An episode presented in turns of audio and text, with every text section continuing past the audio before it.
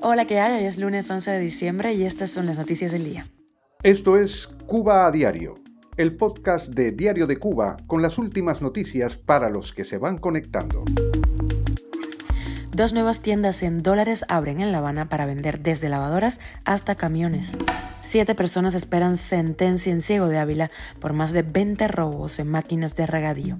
Humberto López expone supuestos planes de algunos exiliados incluidos en la lista de terrorismo. Asesinan a una cubana en Tapachula, en México, y su familia pide ayuda para repatriar el cuerpo. Esto es Cuba a Diario, el podcast noticioso de Diario de Cuba. El gobierno cubano ha creado en alianza con China dos nuevas tiendas de pago en divisas que ofertan desde equipos electrodomésticos hasta carros, tractores o camiones. Con la inauguración el viernes del punto de entrega ubicado en la calle Infanta en Centro Habana, Tiendas Caribe de la cadena de establecimientos de Gaesa inició las operaciones de la tienda online GD Mart. Esta tienda solo va a aceptar pagos desde el exterior, pero pretende, dice, ofrecer precios competitivos con relación al mercado mercado nacional. La otra tienda en dólares abierta en La Habana se define como un comercio electrónico chino-cubano llamado eh, Dorfimo. Según sus creadores, esa iniciativa pretende convertirse en la cadena virtual de suministros más grande entre ambos países.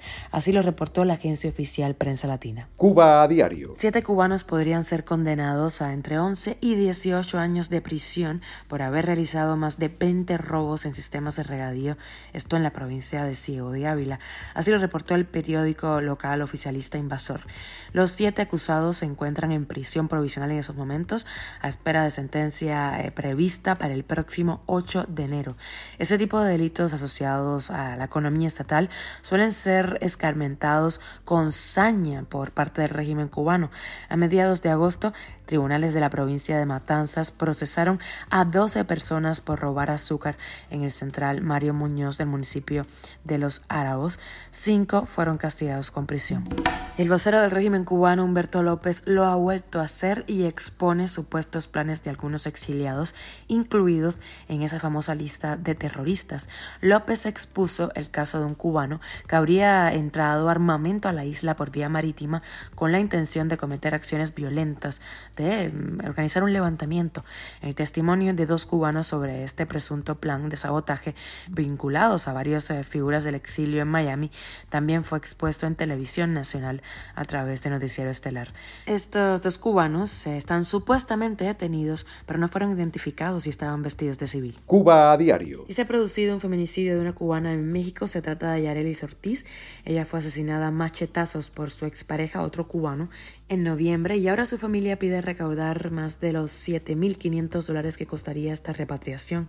Según informó el reportero Niober Licea en Instagram, la familia necesita trasladar el cuerpo hacia Camagüey, de donde es oriunda.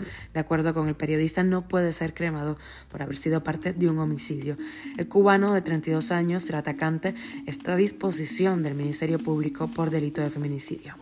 Esto es Cuba a Diario, el podcast noticioso de Diario de Cuba, dirigido por Wendy Lascano y producido por Raiza Fernández. Muchísimas gracias por informarte en Cuba Diario. Te recuerdo que estamos contigo de lunes a viernes en Spotify, Apple Podcast, Google Podcast, Telegram y nos puedes seguir en redes sociales.